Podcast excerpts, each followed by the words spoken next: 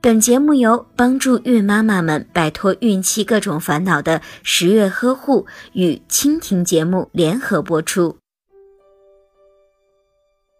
新妈妈在坐月子期间应该避免食用寒凉性的水果和蔬菜，例如香蕉、柿子、西瓜、柚子、葡萄柚、椰子、橘子、西红柿、绿豆、黄瓜。丝瓜、冬瓜、白萝卜以及茄子等食物，蔬菜不要凉拌吃，可以和鱼、肉、蛋类等搭配做成汤，也可以和大米、小米等搭配做成粥食用，还可以和几种蔬菜一起做成速炖品。